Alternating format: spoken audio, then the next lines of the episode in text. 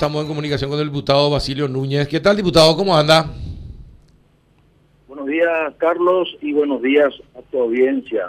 Saludos. Diputado, ¿qué piensa de todo lo que pasó ayer eh, y de todo lo que está pasando eh, en, en nuestro país en materia de seguridad? Mira, primero te tengo que decir lo que pasó ayer.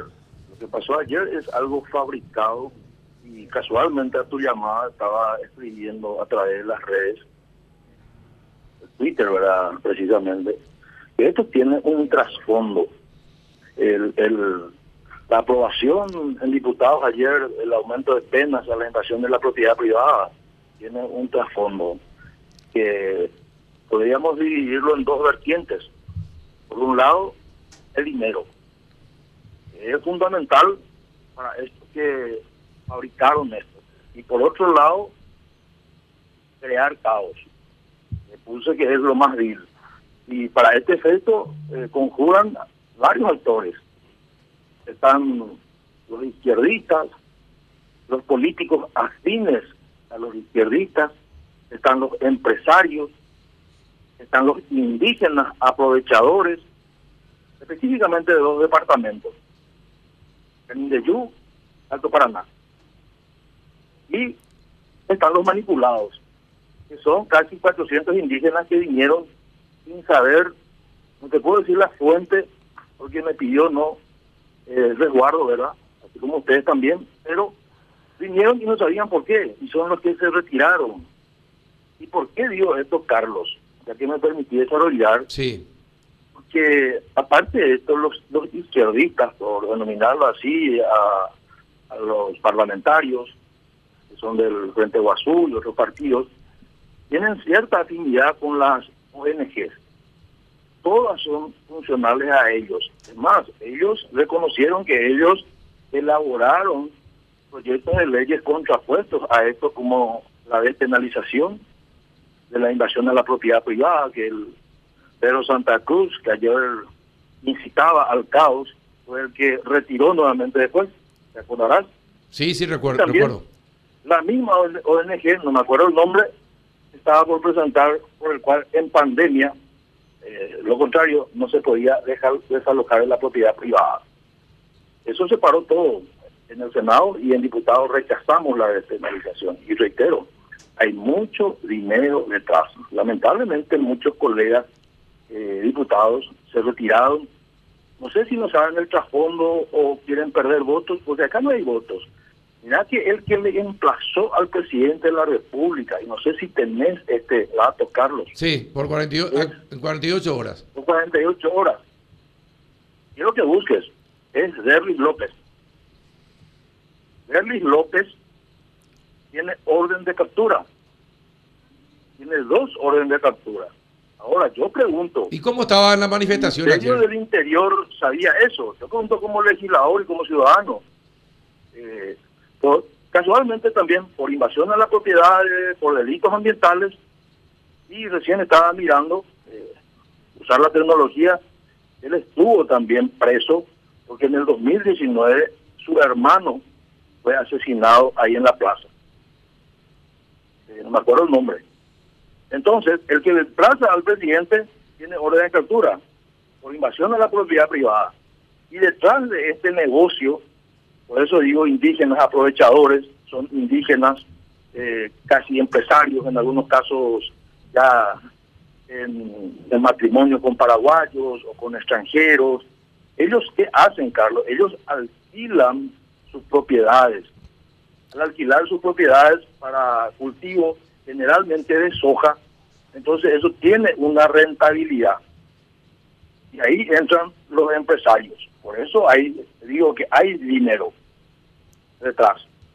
Entonces, ¿por qué ellos estarían en contra de un proyecto de ley que a ellos les asegura más de que su propiedad privada no puede ser invadida?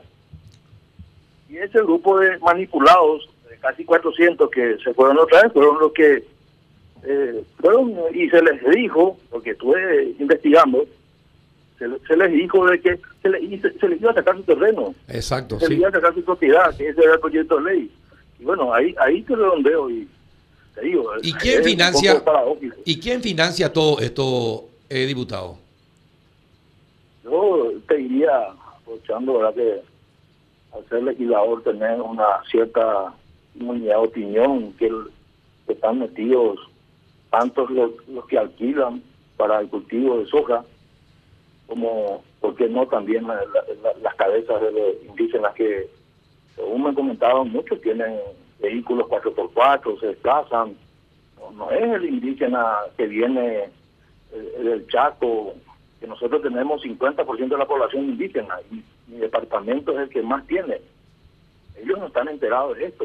Yo estuve en comunicación con varias comunidades. Ellos ellos quieren agua, tienen sus propiedades, ayudémosles a desarrollar sus propiedades. Ellos están contentos con esto porque nadie, una vez ellos les invaden. Coincidió de lo que yo puse en las redes anoche con lo que salió en un matutino hoy con las expresiones, creo que del presidente Kindi. Esto le da más seguridad al sector indígena. Entonces, ¿por qué ellos se manifiestan al final? Y, y le utilizan a ellos porque es, es lo más sensible ver al hermano indígena del pueblo originario manifestarse, ¿verdad, Carlos? Y sí, Pero es vil lo que está sucediendo. Muy terrible. Y en el 2019 este David López estaba preso. No sé por qué se le liberó. No sé por qué. Estoy pidiendo la, la copia, si por ahí esto oficialmente podemos conseguir, eh, o, o figura ahí en los medios, eh, la orden de captura. Eh, Juan. No, los procesos son públicos, de hecho que no, no hace falta recurrir a, a- a cuestiones extraoficiales para saber por dónde anda un proceso, diputado. Sí, pero como me estaba enterando de eso ya en la noche, entonces hoy te estoy comentando. No sabía que el que le emplazó al presidente estaba con dicha, dicho problema, que él está denunciado por invasión a la propiedad privada, que tiene dos órdenes de captura y, otras tablitas. Entonces, y, y también trasfondo de- de- por qué ellos vinieron. Eh, ahora, diputado, ¿quiénes, ¿cuántos colorados votaron por la aprobación y cuántos en contra? De 43 colorados, 41 colorados votaron por la aprobación. Dos eh, votaron en contra. Roberto González y Hugo Ramírez. Ah, y, uy, y, qué, y, y por qué expresaron su, su contrariedad? ¿Por qué votaron en contra? Yo yo no me comuniqué con ellos, no no son de mi bancada. Eh, nuestra bancada, somos 23, los 23. Ya la bancada se declaró luego de por sí defensora de la propiedad privada. Así como no estamos en contra también, porque en cada sesión, la presidenta de la Comisión de Población y Vivienda, que es nuestra bancada, donde está la diputada Pilar Medina, están varios legisladores, Rocío Vallejo, estoy yo, en cada sesión se tratan eh, expropiaciones para asentamientos. Entonces, no confundir con eso. Eh, los asentamientos, por ejemplo, en Central, ¿verdad, Carlos? Donde hay una ley también donde dice si están más de cinco años, y que eso se puede corroborar, ¿verdad?, por los medios tecnológicos que tenemos ahora, y cuando ya hay un acuerdo una vez con el dueño y, entran en el proceso de, expropiación que está consagrado en la Constitución. Entonces, con ellos seguimos trabajando. Nosotros lo que eh, aumentamos las penas es para el que invade la propiedad privada. Entonces, eh, con los dos no hablé puntualmente, no son de nuestra bancada. Bueno, ¿y cómo termina todo esto? ¿Qué va a pasar? ¿Usted, usted cree que el presidente va a ceder a, a, a las presiones del, del, del sector indígena?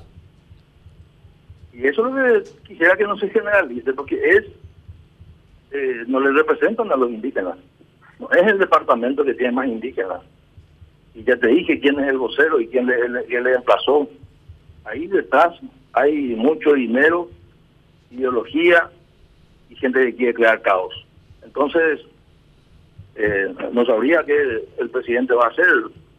Espero, yo no me comuniqué con él, no hablo, pero espero que promulgue porque de por sí estaba penado y espero también que el Poder Judicial haga su función también.